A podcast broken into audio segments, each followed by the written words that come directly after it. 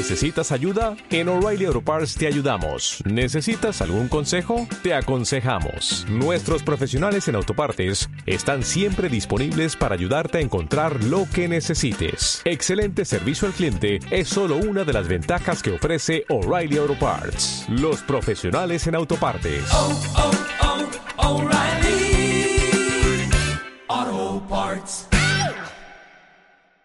Me siento muy emocionado de ver que estamos ampliando. Pero yo quiero contarles que eso me emociona, pero lo que más me emociona es edificar tu vida. La vida de tus hijos. La vida de esas generaciones que vienen. E- Eso para mí es más grande. Eh, Pero me gusta este video porque quiero hacer hoy un símil en ese primer punto de nuestra visión 2020, que es edificar vidas. Lo primero que nosotros vimos en el video es que tocó derribar lo viejo. Y cuando nosotros venimos al Señor, lo primero que hay que hacer es derribar lo antiguo, lo viejo. Nuestra antigua manera de vivir. El hombre ese interior que eh, durante tantos años estuvo en el mundo, que estuvo en el pecado y tocaba derribar eso. Es lo primero que hay que hacer, derribar lo antiguo. El apóstol Pablo dijo, sabe, lo que antes para mí era basura, ahora lo tengo, sabe, por ganancia. Es lo más grandioso. Pero lo que antes para mí era basura, eh, lo que antes para mí era ganancia, ahora lo tengo por basura. Y, él se estaba refiriendo a eso, lo antiguo, hay que derribarlo. Después de que se derribó todo, empezaron a excavar, a excavar, porque necesitamos excavar para encontrar el piso firme en donde se va a colocar el cimiento, las estructuras. Y sabe, en tierra deseable, eso estamos haciendo, excavando, excavando, excavando, para, sabe, encontrar la roca de nuestra salvación, Jesucristo. Y después de esto, entonces viene la, la, siguiente parte y es colocar el cimiento, colocar el carácter cristiano, colocar en ustedes los valores, los principios cristianos para que eso esté firme. Y hasta ahí no se ve absolutamente nada. Pero quiero contarles que cuando vengan las pruebas de la vida, estás tan cimentado, estás sobre la roca, que aunque vengan las pruebas, permanecerás firme. Y esa construcción va a estar firme porque está sólida sobre una roca, sobre el piso firme. No caerá, vendrán temblores, se moverá la tierra, pero sabe, permanecerán las estructuras porque están sobre el piso firme. Y tu vida no caerá porque tu vida estará sobre la roca que es Jesucristo.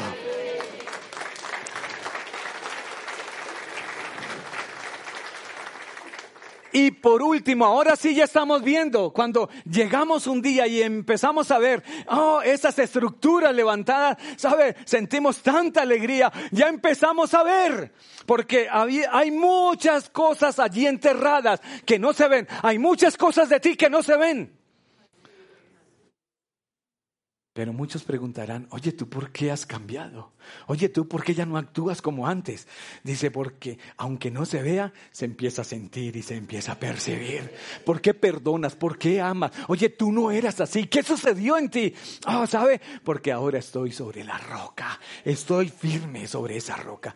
Y esta, estas estructuras, ¿sabe? Porque queremos ahora empezar a colocar la doctrina cristiana, la palabra de Dios en tu vida, colocar esta estructura fuerte y firme en tu corazón. Así que la pregunta ahora es, ¿quiénes son los encargados y los responsables de edificar tu vida en Cristo? Cuando veíamos el video, muchos obreros. Y sabe, nosotros entregamos toda esta obra al ingeniero, ¿cierto? A Luis Carlos que está por allí. Mil gracias, Luis Carlos, ha sido una gran bendición para nosotros. Y le entregamos todo porque nosotros no conocemos, pero él sabe qué tipo de personas necesita. Si necesita quienes abran huecos, si necesita soldadores, si necesita los que meten, todo lo que tiene que ver, él lo sabe. Y vimos allí muchos obreros. ¿Quiénes son los responsables de edificar tu vida? Muchos obreros. Y los primeros que van a edificar nuestra vida es en el hogar. Los primeros que colocan lo- los rudimentos es papá y mamá en casa. Se está levantando una generación que no conoce a Dios. Una generación, ¿sabe? De, de- jóvenes rebeldes, jóvenes que están allí inconformes con el gobierno, con la sociedad. Y necesitamos enseñarles acerca del Señor. Y eso se enseña primero en el hogar. En segundo lugar, la iglesia. Nosotros, ¿sabes? Te vamos a dar herramientas. Te enseñaremos la palabra limpia, pura, esa leche no contaminada para que crezcas y madures espiritualmente. Pero en tercer lugar hay un tercer responsable muy importante en todo este proceso. Y ese tercer responsable, haz así. No así. Sí, no así. Nosotros mismos. Nosotros mismos. De nada serviría que me enseñen en casa, que me enseñen en la iglesia, si finalmente yo no aplico lo he enseñado. ¿Sabe? Conocemos jóvenes que crecieron en la iglesia eh, de niños, de adolescentes, pero sabe, llegó el tiempo que terminaron sus estudios en el colegio, se graduaron como bachilleres y ahora viene la emoción de hacerse profesionales y entonces van a las universidades y se olvidan del Señor. Y uno, ¿dó- ¿dónde están? ¿Y por qué los jóvenes están yendo una vez? Una vez entran a la universidad, ¿por qué los jóvenes se están yendo de Cristo? Y, yo quiero decirles a todos y a los jóvenes en especial, ¿sabe? Podemos ir a la universidad, nos podemos capacitar profesionalmente sin separarnos del Señor Jesucristo. Eh, Queremos que sean profesionales, hombres de bien en esta sociedad, pero sin olvidarte de quien nos da la sabiduría, de quien nos da todo, que es el Señor Jesucristo.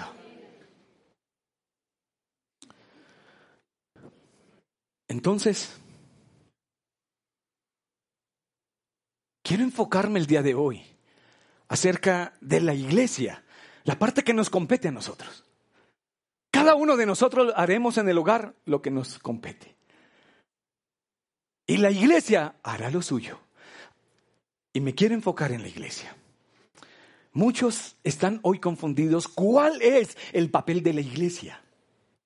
¿Cuál es el propósito por el cual existe la iglesia?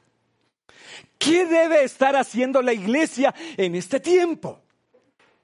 Hay confusión en todo eso. ¿Será que la iglesia existe para entretener? ¿Será que la iglesia existe para hacer negocios, para el comercio? ¿Será que la iglesia existe para hacer eventos? ¿Para qué existe la iglesia? Porque en medio de toda esta confusión, hoy muchas personas creen acerca de la iglesia, ¿sabe? Oh no, la iglesia es demasiado exigente. No, no, no, ¿sabe? No, la iglesia es excluyente. Oh no, no, no, no, no, ¿sabe? La iglesia es superficial. No, otros dicen, no, no, no, no, la iglesia eh, es muy intelectual. Otros dicen, la iglesia es muy moderna. No, no, no, no. Otros dicen, la iglesia es tradicional. No, la iglesia es, sabe, es muy pasiva. Y otros, no, no, no, la iglesia es muy activa. Ah, Hay confusión acerca de lo que realmente es la iglesia. ¿Sabe? Cuando yo era un joven hace eh, 35 años atrás, más joven, yo me encontraba realmente, me sentía solo en ese planeta. Yo era un joven en medio de- del alcohol, de la inmoralidad sexual. Estaba realmente perdido. Eh, Creía que todo era eh, emocional, era simplemente eh, ser feliz y ser feliz a mi manera. Equivocadamente pensaba que ser feliz era, ¿sabe?, tomando trago o correteando niñas. Tenía muy equivocado el, el término de ser feliz. Pero sabe, una mujer en el colegio, una maestra, sabe, ella me, ella me guió, ella me, me invitó a la iglesia. Y, yo fui a la iglesia un domingo, sabe, me encontré con Jesús. Eso fue extraordinario. ¿Sabe? Oh, yo veía toda la gente y yo decía, Dios, ¿qué lugar era? Un lugar donde había oración. La gente estaba allí, ¿sabe? Y, yo llegué con mis necesidades y yo empecé a derramar en el Señor. Yo empecé a sentir descanso en Él. Yo empecé a sentir algo diferente en ese lugar. Pero la locura juvenil, llegó el tiempo de esa locura juvenil y me aparté del Señor, pero antes de irme levanté mi mirada al cielo y dije, Dios, me tengo que ir. qué belleza, qué belleza. Me tengo que ir, el mundo me llama, pero regreso, porque en el único lugar que he encontrado paz, en el único lugar que yo creo que puedo levantar un día una familia, es contigo.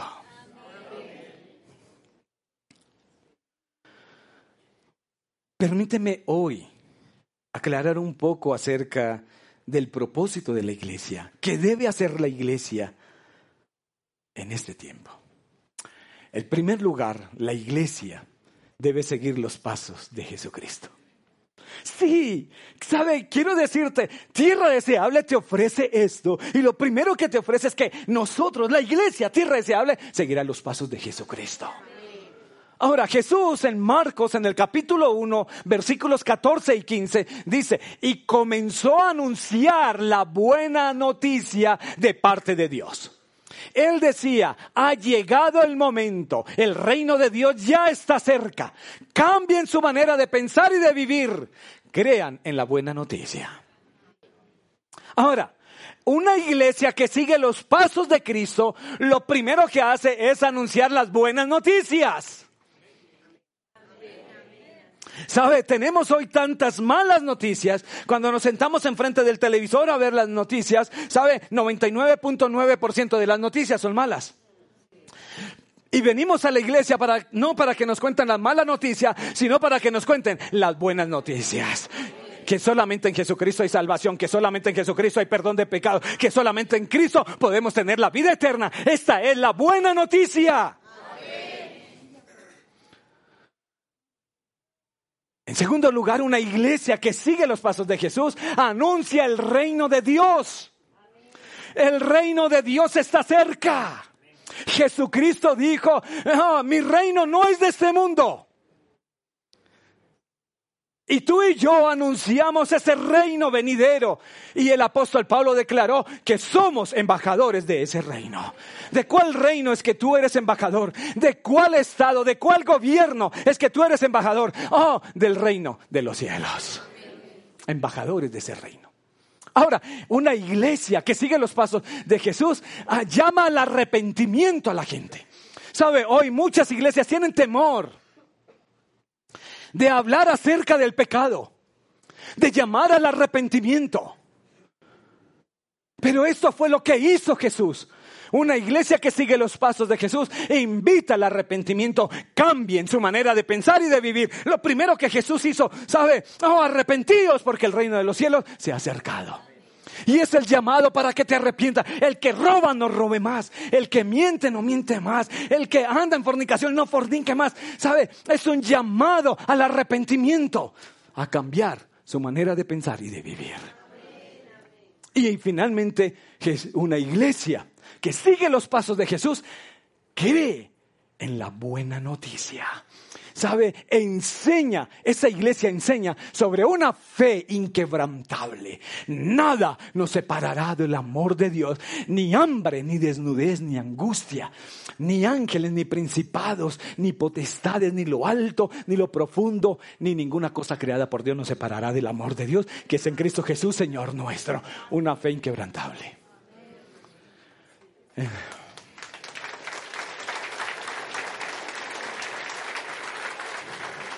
En segundo lugar, la iglesia debe ser un lugar de oración.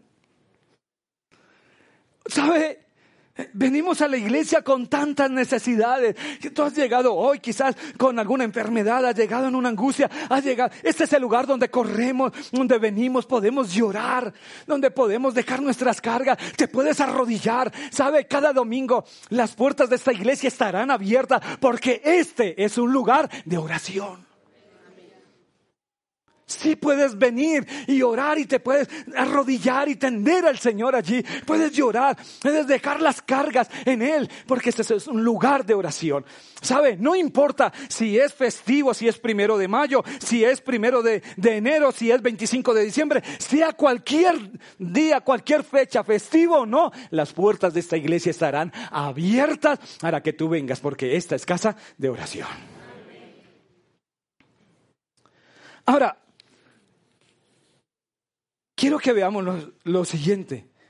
La casa de Dios no es un lugar de negocios, no es un lugar de comercio, no es un lugar para honra de hombres, es un lugar para honrar el nombre de Jesucristo. Muchas iglesias se caracterizan por hacer tantos eventos dentro del templo que olvidan la oración. Lo usan para todo, menos para orar. Los relatos bíblicos del Nuevo Testamento nos cuentan acerca de Jesús. Jesús es un hombre de oración, pero raras veces se le ve orando en el templo. Jesús ora en el huerto, Jesús está orando en el desierto, Jesús está orando en el monte. Pero ¿y por qué? ¿Por qué Jesús no estaba orando en el templo? Porque el templo se había convertido en un lugar de ritos, en un lugar de comercio, tanto que Jesús dijo que lo habían convertido en una cueva de ladrones. Esto dijo Mateo capítulo 21 en los versículos 12 y 13.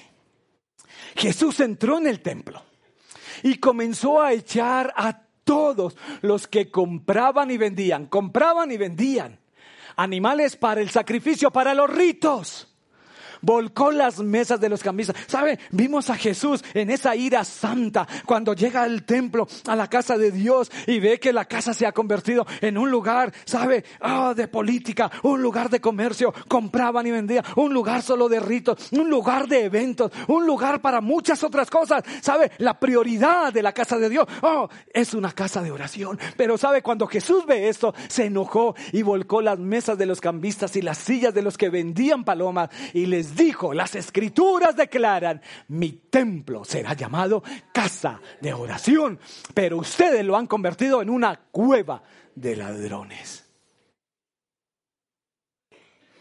No, esta es la casa del Señor. El lugar donde venimos a dejar nuestras cargas. Cuando estamos cansados, cuando estamos enfermos, cuando estamos con necesidad. Venimos aquí a la casa del Señor y nos arrodillamos en tierra deseable, recuerda que siempre estarán las puertas abiertas cada domingo para que vengas a dejar tus cargas al Señor, porque este es el lugar de oración. En tercer lugar, la iglesia debe ser un lugar de encuentro con Jesús. Es un lugar de encuentro con Jesús. Dice allí, continúa el relato bíblico en Mateo, que los ciegos y los cojos se acercaron a Jesús en el templo y Él los sanó. Eh, la iglesia es el lugar de encuentro con Jesús. Ellos no vinieron, ¿sabe? A, a, buscar realmente al templo. Ellos no se acercaron al templo. Ellos se acercaron a Jesús que estaba en el templo. Y tú y yo nos acercamos al templo, pero no es al templo, sino al Cristo que está en el templo. Y entonces dice, y él lo sanó. Estoy recordando la historia cuando Saúl está persiguiendo a David y David se mete en la cueva, en una cueva, en la cueva de Adulán. Y dice que este, este David se convirtió en un derribador de gigantes. Y algunos escucharon de David, un hombre que derribaba gigantes, ¿sabe? Y empezaron a venir. Y llegaron 400 hombres a la cueva de Adulán. Pero ¿quiénes llegaron? Los que estaban enlutados, los que estaban eh, oprimidos, los que estaban eh, amargados, los que estaban endeudados, todos llegaron a David. Pero sabe, eh, David se clonó en ellos y esos hombres se convirtieron en derribadores de gigantes. Ahora, yo pienso en la cueva de Adulán y yo digo, la iglesia es como una cueva de Adulán, donde llegan los enfermos y se van sanos, llegan los necesitados y se van libres. Oh, llegamos a este lugar, ¿sabe? Oh, con tanto dolor, pero nos vamos con la esperanza en Jesucristo. Pero ahora tu mirada no va a estar en un hombre eh, como David, ahora nuestra mirada está en Jesús. Aleluya.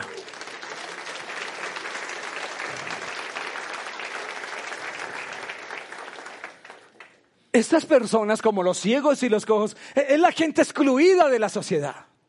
La gente que a nadie le importa. Pero sabe, Jesús, a Jesús sí le importa. Jesús acepta a los ciegos, a los cojos, a los pecadores. ¿Sabe? Bienvenidos. Jesucristo no los excluye, Jesucristo los incluye. Y en Jesucristo Él transforma toda vida y Él transforma toda iglesia. Ahora, el punto número cuatro. La iglesia debe ser un lugar de alabanza y adoración. ¿Sabe?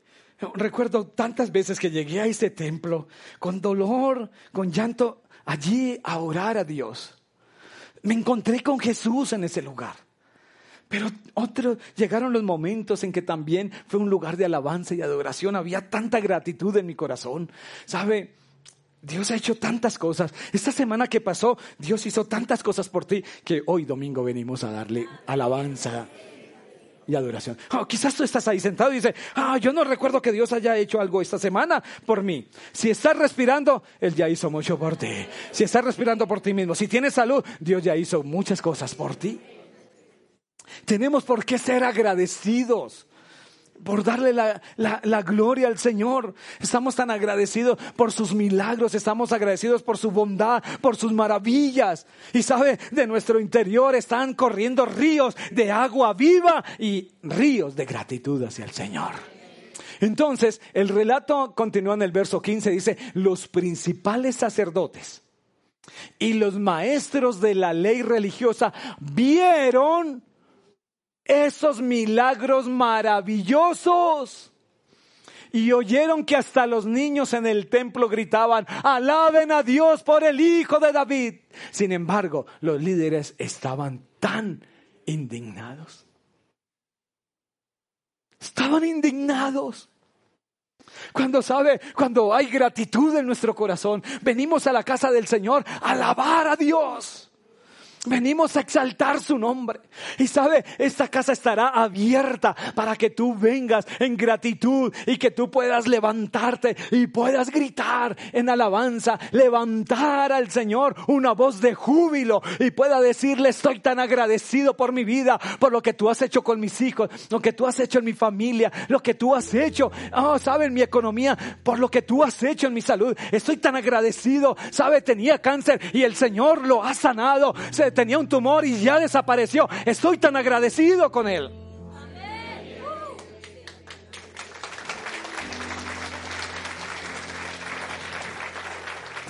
Quizás algunos se van a indignar. Quizás el mismo que está al lado va a decir, ¡ay, qué gente, qué persona tan bulliciosa! Estoy tan agradecido con el Señor. Quizás nuestros vecinos, ah, algunos estén tan indignados porque el domingo a las seis y treinta empezamos a alabar a Dios, porque estamos tan agradecidos con el Señor. Quizás alguien se indigne, pero no importa. Y yo quiero decirte, tú puedes venir y puedes tener un tiempo de alabanza, de oración con el Señor de una forma pasiva. Pero no te molestes con aquellos que lo hacen de forma activa. Porque sabe que ¿Cómo estará de gozosa la persona que quiere gritar, quiere alabar a Dios y exaltar su nombre?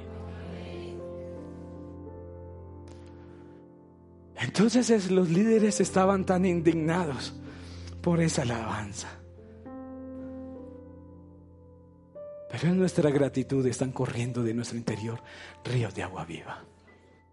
Y finalmente, lo que debe ser la iglesia es ser tu familia espiritual.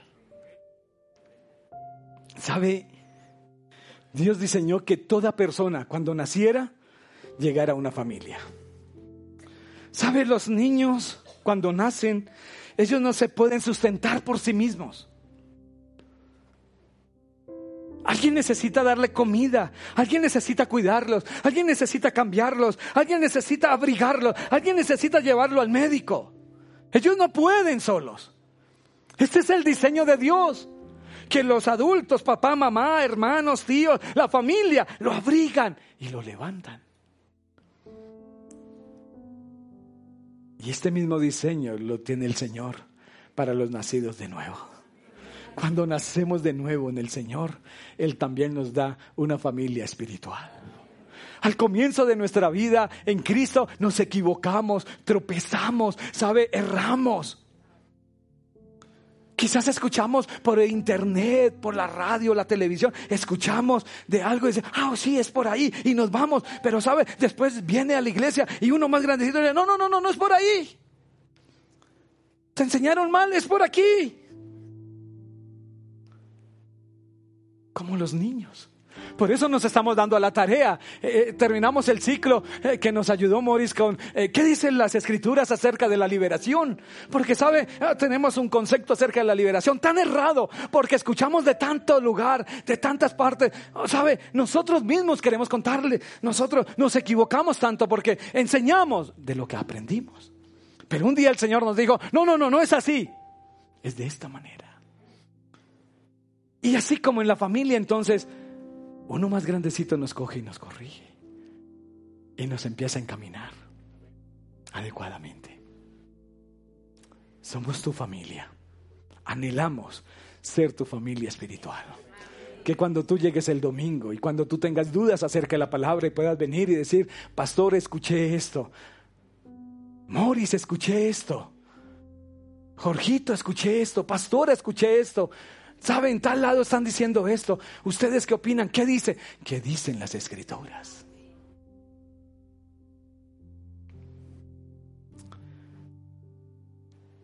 El apóstol Pablo le dice a su discípulo Timoteo, quiero que sepas, 1 Timoteo 3:15, quiero que sepas cómo se debe vivir en la familia de Dios.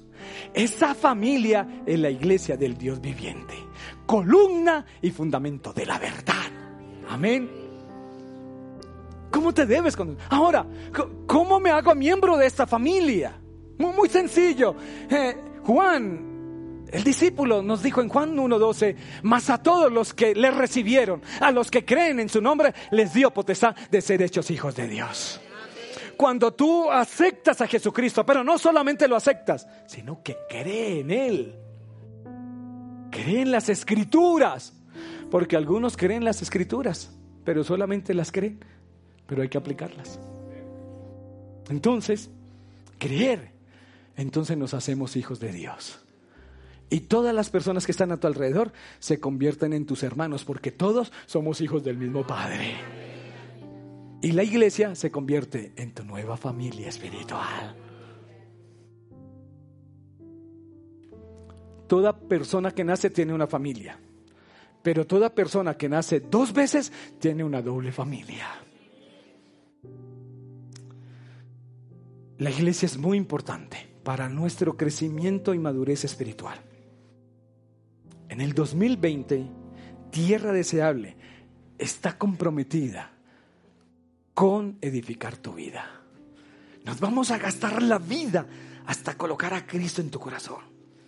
Esta iglesia te ofrece en el 2020 que esta iglesia va a seguir los pasos de Jesucristo.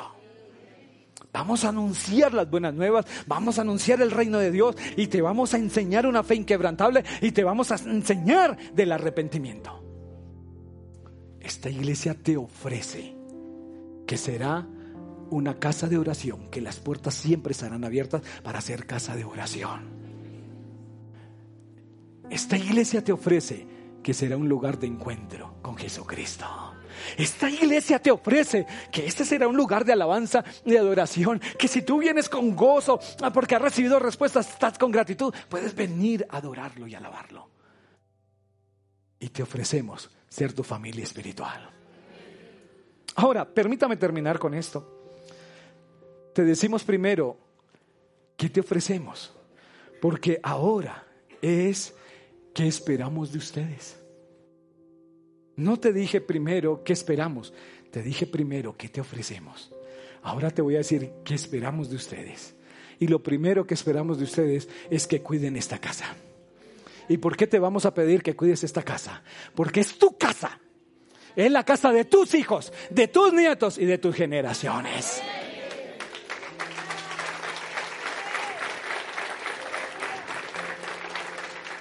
Así que si tú vas caminando aquí y ves un papel, lo recoges y lo colocas en la basura. Eh, Le preguntaron a la quien administra allí los parques de Walt Disney, oye, ¿por qué este lugar cada día vienen millones y millones de personas a este lugar y siempre permanece limpio? Dice, porque aquí tenemos 40 mil empleados. En la limpieza. No, no, en total. Pero cada empleado, cuando ve un papel, es encargado de recogerlo. En tierra deseable, todos estamos encargados de cuidar esta casa. Y de cuidar. No, no, pegue chicles debajo de las sillas. Porque es tu casa. Vamos a cuidar esta casa. ¿Sabe? En, lo, físico, vamos a cuidar. Quizás tú ves algo que nosotros nos hemos visto. Hay una telaraña en alguna parte. Y tú te acercas allí en información quiero hacer una sugerencia, hay una telaraña en tal parte. Hay un lugar para pintar, hay un lugar. Porque todos cuidamos la casa. Cuidamos las sillas, cuidamos todas las cosas. Si viene alguien que le gusta tomar lo ajeno, ustedes están pendientes. Vamos a cuidar la casa. En segundo lugar, esperamos de ustedes que tengan un celo por la palabra que se predica en este lugar. Que sea palabra bibliocéntrica y cristocéntrica. Que cada predicador aquí sabe un celo. Eh, Jesús dice que el celo por tu casa me consume. Y sabe, Judas, eh, eh, en la carta que escribió, di- dice, Judas, este no fue el que se ahorcó, no, este es otro. Este el otro, sí, el bueno. ¿Sabe? Dijo, quería escribirles acerca de la salvación que tenemos, pero sabe, no les puedo escribir de esto porque hay algunos que se están infiltrando, hay unos falsos que se están infiltrando y necesito advertirles. Y escribió entonces no de la salvación, sino sobre los falsos maestros. Eh, ¿Sabe? Que hay en ti un celo por la palabra que se predica. Y si tú tienes inquietudes, inmediatamente hay que venir, pastor, o hay que ir a alguien, hay que ir a las escrituras, indagar, pero que haya en nosotros un celo. En tercer lugar, esperamos de ustedes, esperamos de ustedes lo espiritual. Que oren por esta iglesia. El apoyo espiritual es importante. Oren por la iglesia, oren por los pastores, oren por los líderes de la iglesia. Y en último lugar, esperamos de ustedes el apoyo material. Dios sostiene esta casa. Su mano nos sostiene. Durante 21 años hemos visto la mano de Dios y la gloria de Dios. Pero Dios también espera que nosotros contribuyamos con nuestros diezmos y ofrendas para seguir edificando. Porque esta casa se sostiene con el dinero que todos damos. Para que las sillas estén limpias, para que este lugar esté limpio, para que hayan empleados, para que haya todo eso, para que podamos seguir construyendo y terminar la construcción. Necesitamos del apoyo de todos con sus recursos.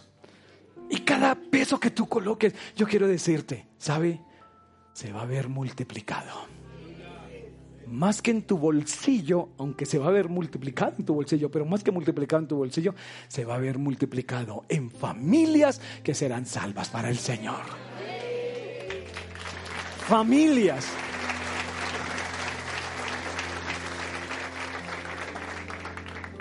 Lucy Méndez fue la persona que compartió conmigo del Evangelio y me llevó a esa preciosa iglesia. Ella colocó ofrendas para que personas como yo me convirtiera el Señor. Ella no me ha visto predicar, ella no me ha visto, ella no ha visto el fruto. Y si no me la encuentro en la tierra, sé que un día en el cielo me la encontraré. Pero yo quiero decirte, tus diezmos y ofrendas hablarán, aún después de que tú partas. Porque así como hoy estoy aquí, las ofrendas de muchas personas que fueron colocadas para que hoy yo esté hablando del Evangelio de Jesucristo. Amén. Incline tu rostro ahí, por favor. Padre, bendecimos tu nombre y te exaltamos, te damos gracias. Te alabamos, Dios, por siempre. Te alabamos, Dios.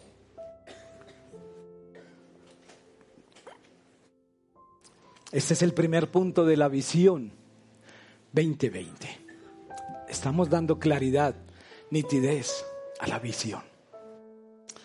Conectar personas con Cristo para que sus vidas sean transformadas. Queremos que sepa que el 2020 vamos a pasar ese tiempo edificando tu vida. Recuerda que tú eres como ese edificio. Hay que derribar lo antiguo. Hay que empezar a excavar hasta encontrar la roca. Hay que colocar el cimiento que son principios y valores y el carácter cristiano. Hay que colocar las estructuras firmes, la edificación, la palabra del Señor, la doctrina cristiana. Cuando vengan los tiempos duros, los vientos fuertes, todo lo que está dentro de ti, enterrado, que no se ve, ahí será importante. Porque es ahí donde dices, nada me separará del amor del Señor. Estás tan firme, parado, parada sobre la roca. Edificaremos tu vida. Y te ofrecemos, esta casa seguirá los pasos de Jesús. Las puertas de esta casa estarán abiertas cada domingo para que tú corras en los momentos de necesidad, cuando estás cansado, cargado, angustiado, cuando quieres venir y llorar, cuando tú dices tengo algo que contarle al Señor que no se lo puedo contar a nadie más, puedes venir a esta casa y orar. Te ofrecemos que en esta casa te vas a encontrar siempre con Jesús. Y te ofrecemos que en esta casa puedes venir con gozo, con júbilo, con alabanza, con adoración para el Señor. Cuando tú dices de mi interior están corriendo ríos de gratitud, ríos de agua viva. Y también te ofrecemos ser tu familia espiritual. No estás solo, hay una familia que te respalda. En este mundo convulsionado, donde hoy hay tanta confusión y donde escuchamos tantas cosas. Recuerda que tienes hermanos más grandes, hermanas más grandes, personas que ya han caminado una milla más y que te pueden ayudar. No te ahogues. Tienen nuestra ayuda. Finalmente esperamos de ti que cuides este lugar. Que tengas un celo por la palabra predicada en este lugar. Apóyanos con tus oraciones. Apóyanos también con tus diezmos y ofrendas. Te aseguro que estás sembrando en una buena tierra. Un día veremos, más que una edificación, veremos vidas edificadas. Quiero bendecirte. Levanta tus manos. Gracias por este pueblo hermoso, Señor, que nos has colocado para edificar tarea grande que tenemos para el 2020, edificar sus vidas. Con tu ayuda, con la ayuda del Espíritu Santo será posible. Gracias Señor, hoy estamos colocando una semilla de lo que haremos en el 2020. Gracias Dios por aclararnos hoy cuál es el propósito de la iglesia. ¿Para qué existe la iglesia? ¿Qué debe hacer la iglesia? Gracias Jesús.